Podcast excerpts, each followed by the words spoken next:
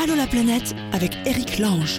Bonjour tout le monde, bienvenue. Allô la planète, ça redémarre une discussion entre vous tous qui aimez parler du monde parce que vous l'avez vu ou parce que vous avez envie de le voir ou parce que vous êtes en train de le regarder.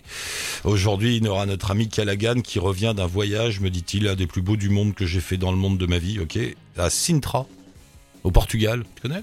Bah non, tu connais pas. on verra tout à l'heure. Nathalie a passé trois ans en Afrique du Sud. Elle lance, euh, comment dire, une association pour euh, vous aider à aller faire de l'humanitaire en Afrique du Sud. On en parlera avec elle. Et sachez aussi que l'on peut craquer et en avoir marre de la liberté et du voyage. Allô la planète avec Chapka. Bon, j'exagère un peu, Lucie. Lucie? Oui, bonjour. j'exagère, j'exagère. Oui, c'est un peu exagéré. Oui, oui mais c'était, tu vois, à ce moment-là, l'auditeur internaute se dit quoi? Qu'est-ce qu'il va dire? c'est vrai. Et, mais je suis pas dans le feu non plus. Ça va, Lucie? Bienvenue? Ça va, ça va bien, et toi? Mais oui, on se connaît, on s'est parlé. T'étais en, en Argentine, je crois. Oui, puis on s'est parlé au Japon il y a quelques semaines aussi. Et voilà. Et, et toi, dans ta vie, tu voyages? Ouais, je voyage depuis trois ans et demi, en fait. Non-stop Non-stop. Tu, tiens, tu tiens un blog, Voyage et Vagabondage Oui, je suis, je suis blogueuse, oui. Voilà, c'est devenu ton métier? C'est mon métier, mais je suis aussi euh, traductrice, rédactrice et correctrice à côté. Des métiers que tu peux pratiquer en étant sur la route. Tout à fait. Voilà, d'où euh, ta position de nomade pour de vrai. Euh, ça. ça. fait trois ans que tu es nomade. Enfin, quand on dit ça, c'est oui, c'est vrai, t'as pas de maison, t'as pas de chien, t'as pas de voiture. Non, j'aimerais bien avoir un chien, mais non, j'ai pas de chien malheureusement. T'as pas de mec, euh... t'as pas de mec, t'as pas d'enfant. J'ai rien de tout ça. Et ouais, et c'est là où on en arrive à euh, le prix à payer de la liberté, ma chère Lucie. Tout à fait, c'est ça, oui. Non, parce que je t'appelle parce que j'ai vu passer euh, via Facebook, euh, on va mettre le lien d'ailleurs avec ta page et avec ton, avec ton blog où vous pourrez euh, lire le papier dans son intégralité, euh, où Lucie écrit un, un long papier sur le burn-out du voyage. Oui. Alors forcément ça attire. Et d'ailleurs tu commences ton papier en disant bon alors ça va peut-être vous paraître un peu jeune fille capricieuse, mais il y a un moment où on peut craquer. Euh, oui. Et, et effectivement c'est un peu ce qui t'est arrivé. Ça a commencé au Japon? Euh, je, je pense qu'il y avait déjà les prémices avant, mais que je m'en étais pas forcément rendu compte dans, dans l'adrénaline du voyage, du mouvement. Mais oui, c'est c'est vraiment au Japon où je me suis pris ça en pleine face et je me suis plus reconnue euh, comme personne et comme voyageuse en fait parce que je j'appréciais plus mon environnement, j'étais agressive, euh, je toutes les petites choses du quotidien m'énervaient, j'étais malheureuse, euh, limite un peu en dépression. Bon, c'est lié aussi à des problèmes de santé, mais c'est vrai que j'étais plus du tout la voyageuse que j'étais avant et euh, bah, j'ai mis du temps à réaliser que c'était pas forcément la faute du Japon et du choc culturel et que c'était que c'était moi qu'il fallait que je remette en question.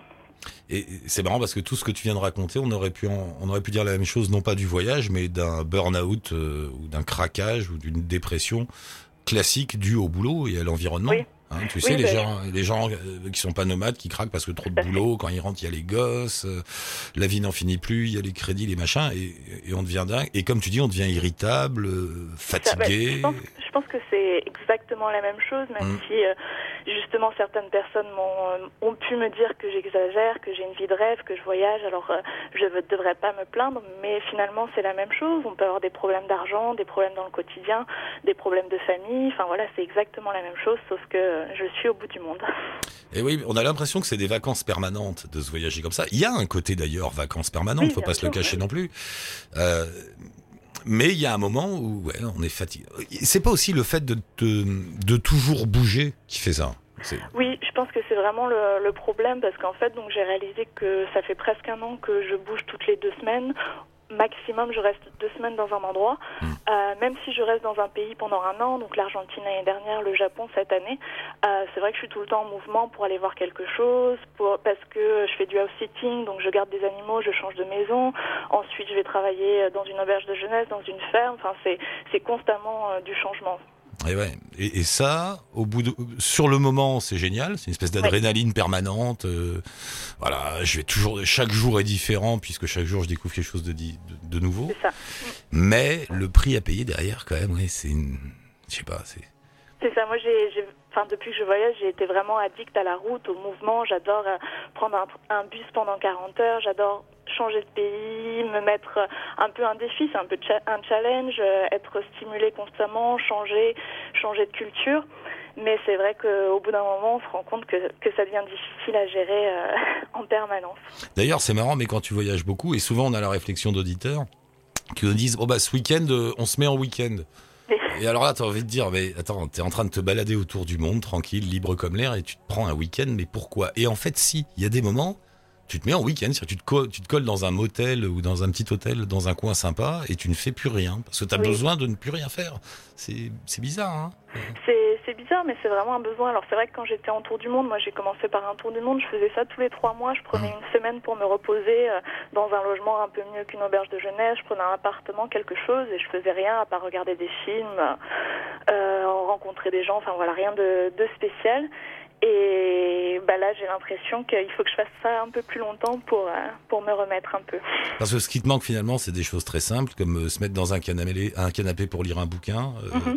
aller au cinéma, aller à la salle de sport. Non mais ça paraît idiot, mais C'est tout à fait ça. Et ben là, ça fait deux semaines que je suis rentrée euh, en France dans ma famille. C'est quelque chose que j'avais pas pris le temps de faire vraiment en plus de deux semaines euh, depuis très longtemps. Et c'est exactement ça que je fais. Je fais du sport, je mange bien, je vois des amis, je travaille, mais sans trop, sans trop forcer. Je marche et, et je vois tout de suite la différence. ouais. Et puis il y a quelque chose aussi qui est peut-être plus douloureux, et c'est peut-être le vrai prix à payer, il est là, c'est les amis Oui. et, et, et la- et l'amour. Pour moi, c'est vraiment le gros inconvénient euh, quand on devient nomade, c'est qu'on n'a plus de stabilité émotionnelle. Oui, on a des amis dans le monde entier j'ai rencontré de très bons amis sur la route que je garde encore, mais je les vois une fois par an, une fois tous les deux ans. Et comme je voyage seule, euh, donc euh, j'ai pas quelqu'un avec moi, ben, j'ai personne à qui, à qui parler en fait vraiment de choses importantes, de choses profondes. Et, c'est vrai que c'est c'est le plus dur euh, selon moi dans la vie nomade.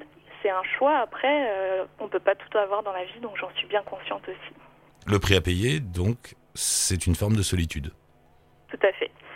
Et euh, je suis quelqu'un de, de très solitaire à la base, mais euh, on voit qu'après trois ans et demi, ouais, ça devient ça devient de plus en plus dur à gérer. C'est fou, hein le seul qui tient le coup comme ça parmi tous nos auditeurs depuis, ça fait 10 ans que je fais l'émission, il y en a un là qui se balade euh, depuis 20 ans. Ouais, plus de 20 ans. Mais lui-même m'a dit, euh, le, le prix à payer, c'est la solitude et le fait de ne jamais rien bâtir. C'est-à-dire tu ne bâtis pas bon, bah, une maison ou une vie, mais tu ne bâtis pas non plus de famille et tu bâtis pas d'amitié. Comme il disait, je connais des tas de gens partout dans le monde, mais c'est des connaissances, c'est pas des... Voilà, c'est... Donc une forme de solitude. ouais. C'est vrai. Et puis on perd on perd des liens au fur et à mesure. On a beau dire que que les que les personnes importantes restent. Oui, c'est vrai, mais après après Ah, trois ans, après cinq ans, après dix ans, forcément, c'est plus la même chose. Faut pas faut pas se mentir non plus. Et au bout d'un moment, bah les gens vous oublient d'une certaine manière. C'est normal aussi. Ils ont leur vie, donc. euh, Ah mais je te crois, je te comprends, j'ai eu la même chose. Hein. Moi, ça a duré, Ouais. qua- ça a duré 4 ans. Voilà. Et un peu comme toi, il fallait que je raconte, ouais, il fallait que je raconte des histoires à la radio tous les jours. Oui. Et, et donc du coup, les auditeurs, dès que je bougeais pas pendant 48 heures, ils disaient bah alors, euh, faut bouger là maintenant, mon gars. donc du coup, tu te retrouves à tourner autour de la Terre comme un satellite pendant pendant des années. Tu cours partout. Et au bout d'un moment, ouais, tu tu ouais, tu craques un peu. C'est bizarre. Hein. Ouais. c'est ça. Et, mais malgré tout, c'est mal foutu le monde. T'as vu, on fait un truc super, on voyage, on est libre. Et il y a, y quand même un prix à payer. Et voilà. Ah, oui, bah, c'est énervant. Tout n'est pas parfait, c'est normal, mais franchement, je pense que je vais beaucoup apprendre de, de ça et je vais progresser et, Ouais. et je trouve ça intéressant. Tu termines ton, ton, ton histoire sur ton blog par un oxymore en disant il faudrait trouver le nomadisme stable. Et ça, Mhm. et- alors là, alors là, je, je vois pas. Bon. Non, bah, je vais je vais essayer de, de ralentir encore plus que je, ce que je faisais, donc euh, donc prendre un appartement quelque part euh, pour plusieurs mois et puis euh, bouger quand je le sens, visiter le pays, visiter les pays environnants. Je pense qu'il y a beaucoup de nomades qui font ça, que que moi je me suis je me suis pas permise de le faire parce que j'avais envie de bouger, mais je pense qu'il est temps ouais, de, Ah, tu veux dire des sortes de hum, d'expatriation provisoire. Tu, C'est ça. tu parce restes que un an là, deux ans. Je sais aussi que l'expatriation, enfin, j'ai déjà fait, et c'est, ouais, pour moi, c'est pas pour moi parce que j'ai tendance à m'ennuyer au bout de quelques mois, quelques années, mais euh, ouais, pour quelques mois, on va pouvoir faire ça. Bon, bah écoute, euh, ma chère Lucie, merci beaucoup de nous avoir raconté tout Bah, ça. C'est- Non, mais c'est assez courageux, ça a l'air de rien, mais balancer comme ça à l'antenne, je suis fatigué d'être libre et, et de voyager où je veux. Faut... mais je pense qu'il y en a pas mal qui se reconnaîtront. Oui. Euh, en tout cas, allez jeter un coup d'œil sur le blog parce qu'il y a un papier comme celui-là, mais il y en a beaucoup d'autres sur pas mal de thèmes. Voyage et vagabondage.com. On met le lien, bien sûr, sur le blog d'Allo la planète. Merci beaucoup, Eric. C'est moi, merci Lucie, à bientôt. Au revoir. Bye. Euh, Nathalie, bonjour Nathalie. Oui, bonjour. Tu, tu es en France, Nathalie, hein, c'est ça? Je, je suis en France, exactement. Je viens de rentrer en France il y a, il y a quelques semaines. Après trois ans passés en Afrique du Sud. Exactement. Wow. Après trois années passées en Afrique du Sud, euh, le changement est un peu, euh, est un Ah peu oui, c'est- radical. Ah oui, dis donc, euh, ça parce qu'en plus, maintenant, je suis à Paris. Donc, exactement, ouais, ouais, c'était trois années. Au début, ça devait être une année, et puis c'est une année qui s'est trans- transformée en, en trois années, en fait. Donc t'as aimé être là-bas? Comment? Donc tu as aimé, si t'es resté deux ans de plus, c'est que t'as aimé J'ai aimé, et bien sûr que j'ai aimé, ouais, ouais, j'ai aimé, et puis surtout, euh, ça a été en fait euh, une expérience de vie que j'ai pas voulu euh, arrêter au bout d'un an, parce qu'un an s'est passé beaucoup trop vite, et puis, euh, et puis j'avais envie de, en fait, je suis partie dans le cadre de l'humanitaire, je suis partie dans une, dans différentes associations. Ah oui. En fait, euh, je me suis rendu compte qu'un an, euh, non seulement c'était passé très très vite, mais qu'en plus j'avais encore beaucoup de choses à faire et puis j'avais envie d'avoir un impact plus long et, et du coup, euh, voilà, je suis restée trois ans et puis je suis rentrée par la force des choses, mais euh, euh, c'est vrai que j'aurais pu rester encore plus longtemps, euh, voilà. Oui. ouais, ouais. L'humanitaire, l'humanitaire, c'est très, c'est très vaste, c'est très large. Qu'est-ce que tu fais Tu es une professionnelle de l'humanitaire? Non, je suis pas du tout professionnelle de l'humanitaire. Moi, j'ai euh, j'ai un j'ai un passé. Euh, j'ai travaillé pendant plusieurs années, euh, pendant dix ans, euh, dans les médias, dans les agences, dans une agence, enfin dans plusieurs agences de publicité. Mhm. Euh, et puis en fait, euh, ce qui s'est passé, c'est qu'en 2010, euh, j'avais un peu un ras-le-bol de tout ça. J'avais euh, j'avais euh, l'impression de euh, de vivre en fait une vie qui n'était pas la mienne, euh, tout simplement parce que c'était un beau un beau monde, euh, mais un monde qui est, qui est assez superficiel euh, et euh, qui ne correspondait pas vraiment. Donc en fait, en 2010, je suis partie euh, en Afrique du Sud faire du bénévolat dans deux associations. Et en fait, ça a été en- un, un virage euh, euh, personnel et qui aujourd'hui est devenu un virage professionnel. Euh, mais grosso modo, en fait, j'avais pas du tout de- d'expérience euh, dans l'humanitaire et en fait, ces missions euh, que j'ai faites, qui sont des missions qui sont ouvertes à tout le monde, euh, ça a été un, un changement. voilà, Mais là-bas-. Mais là-bas, tu faisais quoi? Hein? Là-bas, tu travaillais dans quel domaine? Tu faisais quoi Tu- Alors là-bas, j'ai travaillé dans deux associations. La première fois que je suis partie, j'ai travaillé dans deux associations. Une association qui fait de l'éducation environnementale auprès des populations défavorisées. Ouais. Donc c'est ce que, enfin c'est ce qui s'appelle la mission éducation enfants et environnement, euh, éducation enfants animaux, pardon. Donc en fait, c'est une mission qui consiste en à, euh, à éduquer les enfants sur euh, sur l'environnement, sur la faune, euh, sur euh, le braconnage, sur euh, enfin surtout sur l'anti-braconnage en l'occurrence, sur euh, l'importance du monde animalier qui les entoure, sur les métiers du tourisme, etc. Mhm. Parce que c'est assez euh, affolant de voir que ces enfants qui habitent à 50 euh, kilomètres euh, ou moins même de réserve animalière n'ont pour la plupart euh, d'entre eux jamais vu une girafe ou un zèbre ou un éléphant, euh, tout simplement parce qu'ils sont dans leur village et que dans leur village, ben, ces animaux ne viennent plus, évidemment, ils ont tous été décimés, tués, etc. Donc ils sont euh, dans des réserves et ces enfants n'ont évidemment pas les moyens d'aller dans les réserves. Donc en fait, il y a un énorme travail euh, éducatif à faire pour leur expliquer euh, pourquoi il est plus intéressant d'avoir un animal mort qu'un animal, euh, d'un- un animal vivant. vivant, pardon, qu'un animal Mais c'est mort. fou, c'est c'est- c'est complètement dingue ce que tu racontes, ce que j'allais dire. S'il faut que toi, tu viennes d'Europe pour aller là-bas en Afrique du Sud, expliquer à des gamins sud-africains la faune et la flore qui les entourent depuis des siècles, c'est complètement dingue. Exact. Je- J'entends pas très bien, pardon. euh, Non, je disais, je, par- je- je soulignais le paradoxe du fait que ce soit toi venu d'ici qui aille expliquer à des gamins sud-africains leur environnement. Et oui, bah oui, parce que ce qui est, ce qui est assez euh, invraisemblable, c'est que ça ne fasse pas du tout, du tout partie du programme scolaire. C'est-à-dire que c'est pas du tout une priorité euh, euh, du gouvernement de d'expliquer aux enfants l'importance de leur environnement. Donc, euh, donc par exemple, en Afrique du Sud, euh, il est encore tout à fait commun, en tous les cas dans les, euh, peut-être pas dans les grandes villes, mais en tous les cas dans le reste du pays, et le pays est immense, c'est tout à fait commun de faire un trou dans son jardin pour pour, pour, euh, brûler ses, son plastique et son aluminium. Ouais, ouais. Euh, et, voilà parce que parce qu'il n'y a pas de gestion des déchets qui est fait correctement, euh, etc. Donc en fait. Euh, malheureusement, c'est pas du tout euh, déjà de par les cultures, les traditions, et puis euh, surtout par le fait que la, la population n'est pas éduquée là-dessus. Euh, et ben malheureusement, il faut qu'il y ait des associations euh, comme comme celle-là qui puissent intervenir pour pouvoir faire prendre conscience aux, aux enfants de, de, ce monde parallèle qui est en fait, ouais, comme je disais, juste à côté de chez eux, mais qui en fait, enfin, ils n'y ont pas vraiment accès. Mais, mais, mais attends, excuse-moi. Les enfants dans ce je voulais juste revenir un moment sur toi parce que bon, j'ai bien compris ta démarche. Tu travaillais dans la pub, les médias, tout allait bien. Tu voulais donner un, bon, un grand mot, mais tu voulais donner un autre sens à ta vie. Donc, t'es parti faire du militaire. Mais pourquoi, pourquoi l'Afrique du Sud? Par quel hasard t'es arrivé là-bas? Ben voilà, en fait, tu viens d'utiliser le, le, le, mot exact, c'est le hasard. ça arrive. c'est le hasard. Euh, moi, je suis partie, j'avais envie de, de, faire une mission, bon, du, de l'humanitaire, du bénévolat, j'en ai fait tout, tout, tout le temps, hein, quasiment toute ma vie. J'en ai fait en France parce qu'il y a des gens aussi qu'il qui faut aider en France et il y a de quoi faire en France. Donc, j'ai fait euh, l'humanitaire, euh, j'étais moi-même bénévole au d'action pendant de nombreuses années. J'étais bénévole au Resto du Cœur, euh, j'ai servi des repas à des familles en papier, j'ai fait beaucoup ah de bénévolat aux petits frères des pauvres. Donc, euh, donc voilà, le bénévolat. Euh, d'ailleurs, les petits frères des pauvres, j'y suis, euh, j'y suis retournée maintenant que je suis rentrée en France. ça a toujours été un truc en moi, enfin dont j'ai eu besoin, voilà.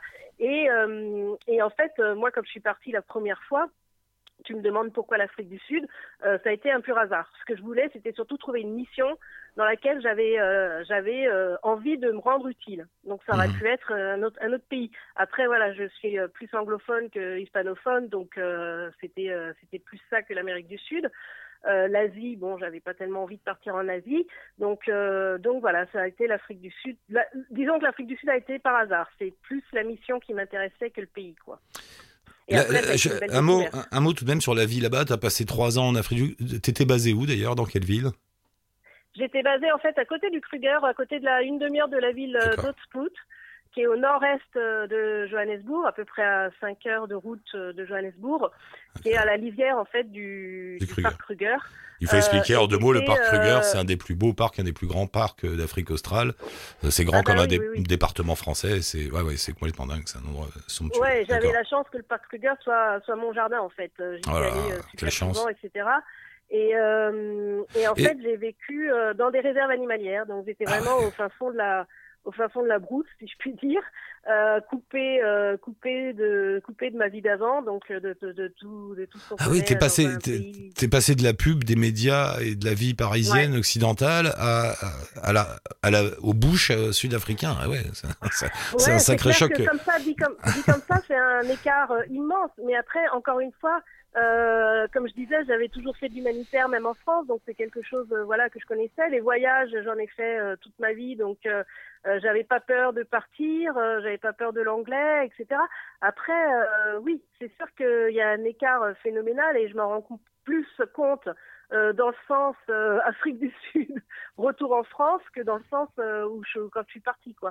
Et tu vivais dans des, tu vivais dans des conditions matérielles précaires, peu confortables, ou ça allait quand même? Enfin, Ah mais en fait, le truc c'est qu'on se rend vite compte que en fait, on, on, se crée des besoins dans la vie. Enfin, en tous les cas, moi, hein, personnellement, mmh. je me suis créé des besoins dont quand tu ne les as pas, en fait, tu te rends compte que tu n'en as pas besoin. Donc, j'étais dans des conditions précaires trouve que le mot est pas très joli, mais euh, simple, on va dire des conditions simples. Euh, où j'avais pas accès, euh, voilà, je pouvais pas aller au supermarché en cinq minutes, je pouvais pas aller euh, boire un verre dans un pub en cinq minutes, etc. Mais euh, en fait, moi, j'ai toujours été super proche des animaux, super proche de la nature, etc. Et du coup, enfin, on, on, se crée un, on se crée un, une petite vie tranquille, quoi une petite vie tranquille. Et puis quand on va en ville une fois par semaine pour faire ses achats ou pour aller manger une pizza, c'est c'est amplement suffisant. En fait, on n'a pas besoin de, de s'acheter des fringues tous les deux jours. Ou voilà, c'est on, on, vit autrement. C'est une vie autrement. Euh, donc, euh, je dirais pas précaire, mais en tous les cas beaucoup plus simple qu'on peut trouver, euh, ouais, dans, enfin, mmh. en France ou euh, ou enfin dans le cas dans la vie dans la vie que j'avais avant quoi. C'est marrant, t'es quelqu'un qui tu te sens une espèce de mission alors? Bah, encore encore quelqu'un qui veut sauver le monde. il y en a plein dans Hello la planète, c'est bien. Euh, j'ai pas entendu, excuse-moi, je me sens? J'allais te dire que en fait tu veux sauver le monde. Oui, en fait, euh, je, je, suis pas sûre d'avoir bien entendu la question, mais oui, euh, le l'idée c'est que euh, moi, j'ai vécu ça. Donc, je suis partie la première fois en 2010 en Afrique du Sud faire ce bénévolat. Euh, J'y suis retournée euh, parce que j'ai jamais perdu contact avec les gens de l'association euh, et du coup j'y suis retournée en 2013 euh, pendant deux semaines. Donc la première fois j'y avais été pendant quatre mois, la deuxième fois j'y suis allée pendant deux semaines. Et en fait il se trouve que comme je suis repartie la deuxième fois pendant deux semaines, euh, ils m'ont proposé en fait de venir euh, de venir travailler pour eux. D'accord. Euh, et c'est dans ce cadre-là que je suis repartie en mars 2014, où je devais partir pour un an et où finalement je suis restée pendant trois ans euh, pour travailler bénévolement. J'ai travaillé bénévolement pendant trois ans euh, dans différentes ONG et en l'occurrence dans la mission éducation enfants animaux euh, dont, dont, dont, je viens de te parler. Et, euh, et en fait, l'idée c'est que je suis rentrée en France aujourd'hui, mais euh, j'ai toujours un pied là-bas et je crois que j'aurai toujours un pied là-bas. Et j'ai créé en fait une agence euh, qui permet en fait aux, gens, enfin j'ai envie de dire, j'aime pas trop cette expression, mais enfin monsieur, madame, tout le monde, de vivre le même, la, même expérience que j'ai vécue, parce que pour être passé par là et pour avoir vu énormément de volontaires vivre ce genre d'expérience, bah, enfin j'ai vu de mes propres yeux que c'est une expérience hyper riche, hyper hyper intéressante et, que tout le monde, alors les gens le vivent à des degrés différents. Moi, ça a changé ma vie Heureusement, ça change pas la vie de tout le monde, mais on peut partir à partir de deux semaines ou trois semaines, euh, donc pendant des vacances ou pendant voilà, jusqu'à en général ça dure jusqu'à trois mois. Euh, euh, et, et, et, donc moi, ce que j'ai vécu, c'était tellement intense que j'en qu'en fait j'ai décidé de créer une agence euh, qui euh, bah, qui propose ces missions que je connais, parce que j'y ai vécu, j'y ai travaillé, euh, et, euh, et, voilà, pour partager en fait, partager mon expérience avec d'autres personnes. D'où la création, d'où la création du site Volontaire Africa pour que bah, des personnes qui partiraient en Afrique du Sud euh, quelques semaines, quelques mois, plus ou moins, et que tu pourrais mettre en contact euh, avec des personnes là-bas, afin qui, qui vivent une expérience comme la tienne. C'est ça l'idée. Voilà, mmh. exactement. Et l'idée, c'est qu'aujourd'hui, sur Volontaire Africa, j'ai cinq missions. Euh, donc, c'est une petite agence. Euh, il y en a trois qui sont à 100% axées sur de l'animalier. Il y en a une qui allie population et animaux, et il y en a une qui est 100% sur la communauté. Et, euh, et en fait, je, je, je, dis toujours, et ça, enfin, ça me tient à cœur, euh, c'est que euh, je veux pas être une grosse agence. Euh, Aujourd'hui, quand on tape volontariat sur Internet, on trouve des grosses agences hein, euh, qui, qui, qui, sont très bien aussi, ouais. mais euh, qui proposent voilà des projets dans le monde entier, dans différents pays, etc. Et en fait, moi, je, je mets vraiment l'accent sur euh, l'authenticité et la sincérité de ma démarche. Euh, je ne propose que des missions que je connais personnellement, c'est-à-dire dans lesquelles je suis allée, euh, que dont je connais les responsables, que je sais l'impact qu'elles ont, le sérieux qu'elles ont, parce que je trouve ça super important.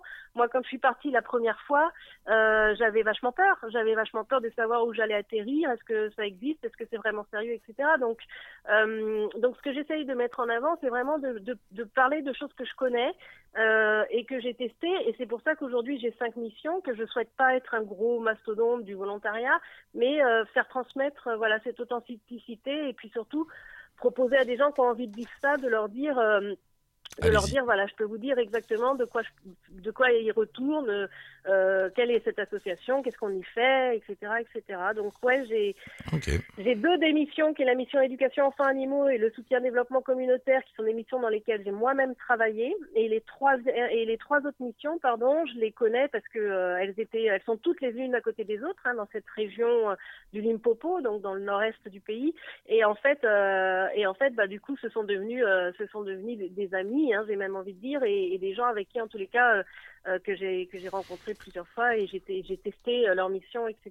Donc ouais, c'est un peu c'est un peu l'idée. Ça marche, Nathalie. On met le lien donc avec Volontaire Africa. Allez-y, il y a trois missions à prendre. Euh, juste un tout petit mot pour terminer, Nathalie. La vie là-bas, euh, concrètement, c'était c'était complètement différent. Donc tu vivais quoi? C'était quoi dans un village, dans une petite maison, au milieu non, au milieu du fait... bush avec des animaux autour et, ouais. et tout ça? Ouais, c'est vrai. En fait, l'idée, wow. c'est que euh, voilà, c'est qu'on est coupé du monde. Donc, en fait, il y a quatre des cinq missions qui sont au milieu du bush, euh, dans des réserves plus ou moins grandes. Donc, euh, il y a éducation pour animaux, c'est 650 hectares, et recherche et conservation, c'est une réserve de 25 000 hectares où il y a les Big Five, etc. Et on est euh, complètement en aparté, euh, voilà, avec évidemment pas tout ça là, avec les staffs, les volontaires, les enfants, etc., les animaux. Mais voilà. Tu vis et dans un territoire parce que moi c'est ça qui m'avait frappé. J'avais été en Afrique du Sud dans le parc Kruger, tout ça. J'avais l'impression de vivre dans une nature qui devait être comme ça il y a des milliers d'années, quoi. Tu vois ce que je veux dire? Il y, y, a, un côté comme ça, euh, une espèce de voyage ben, temporel en fait, quand on vit là-bas. C'est ça aussi, ouais. c'est fou. Hein. Ben, en fait, je trouve que parfois ça fait du bien de revenir à des choses simples et euh, revenir un peu aux sources. Voilà, il s'agit pas non plus d'être Robinson Crusoe et de faire non. Mais euh, mais de se couper un petit peu du monde de consommation. Après, voilà, ça, ça correspond pas à plein de gens, hein, mais Non, euh, non, mais, dire, euh, non, mais je dis que l'expérience est assez géniale. C'est vrai quand tu travailles le matin Mm. et que tu regardes les singes dans les arbres ah et non, tu vois passer, non, et tu vois passer les girafes et tu, tu sais, tu Ah fais ouais. chauffer ton eau en mettant des écorces là dans leur petit réchaud là. Euh, Il Ah y, a- ouais, y y y a les brumes euh, qui se lèvent, les singes euh, Mm. qui passent au-dessus. Enfin, c'est des oiseaux, des machins. Ouais, ouais, puis Et quand on s'endort et qu'on hein. entend, euh, Ouais. qu'on entend les lions rugir ou qu'on entend, euh, voilà. euh, enfin, je veux dire, expérience, Ça, ça, ça, c'est des trucs, ça s'explique même pas, ça quoi. c'est génial. Et par contre, euh, Eric, si je peux juste rajouter un mot, parce Oui. que ça me tient à cœur, euh, les gens verront sur le site et, et verront sur n'importe quelle agence d'ailleurs qui propose des missions, hein, c'est Mm. pas exclusif à volontaire, les missions sont payantes. Euh, et, je tiens vraiment à parler de ça parce que euh, c'est pas forcément quelque chose d'évident pour les gens que de partir faire de l'humanitaire et de payer. Donc ce que je veux dire, et ça, c'est très important, c'est que les gens ne payent pas uniquement pour leur hébergement et pour leur nourriture. Les gens en Afrique du Sud, quand ils vont faire du bénévolat, ils payent pour que l'association existe. Donc c'est-à-dire que leur argent, il va pas seulement dans leur dans leur assiette ou dans leur lit pour pouvoir dormir. Il va aussi dans les soins aux animaux, dans la nourriture pour les animaux, dans la construction des enclos, dans le transport pour aller les chercher en ville, dans les salaires pour pouvoir payer euh, les staffs qui Mm. sont sur place, les staffs locaux. Donc c'est c'est un ensemble en fait. Euh, ils payent ils payent la sauce, ils payent le fait que la sauce existe. Il n'y a aucune euh, aide gou- gouvernementale, comme je disais tout à l'heure, c'est le cadet des soucis des gouver- du gouvernement. Et 80% de l'argent dont une mission a besoin provient du système de volontariat. Ça le marche. reste, c'est des donations, un etc. autre- Donc quand on part dans, dans euh, je- J'ai bien compris, Nathalie, t'inquiète pas. C'est un autre Voilà. moyen de faire un Voilà, don. C'est pas part, juste un don, c'est un. don, on part en voyage en échange du don, si je puis dire. Voilà. Voilà, on vit une expérience Ah ouais. et en même temps, il faut se garder à l'esprit qu'on fait un don à la sauce euh. Qui, qui lui permet d'exister, mais ça permet en même temps pas seulement de faire un chèque et de l'envoyer par la poste, mais de vivre une expérience de vie énorme. In- Enfin voilà, moi je. Ça marche, voilà, Nathalie. c'était- ça, je- mon cas. ça marche. Euh, on met le lien avec Volontaire Africa et on reste en contact. Merci beaucoup. Merci d'avoir pensé à nous. Je t'en prie. À bientôt. Salut. Merci Eric. Ah ouais, non, mais la vie avec les singes. Un jour, je vous raconterai l'attaque des singes aux couilles bleues. Aux... Ouais, ouais, ouais, au Zimbabwe, il y avait un camp. Et, le matin et le soir, il y avait des singes qui attaquaient tout le camp et ils avaient des petites couilles toutes bleues comme ça. C'était. C'était la vie dans la nature. Bon, je vous raconterai ça une autre fois. Euh, ciao touti, on se retrouve bientôt pour participer à Allo la planète. Bien sûr, vous me laissez un message via la page Facebook et sur le blog d'Allo la planète. Merci Mathieu pour la réal et bonne route tout le monde.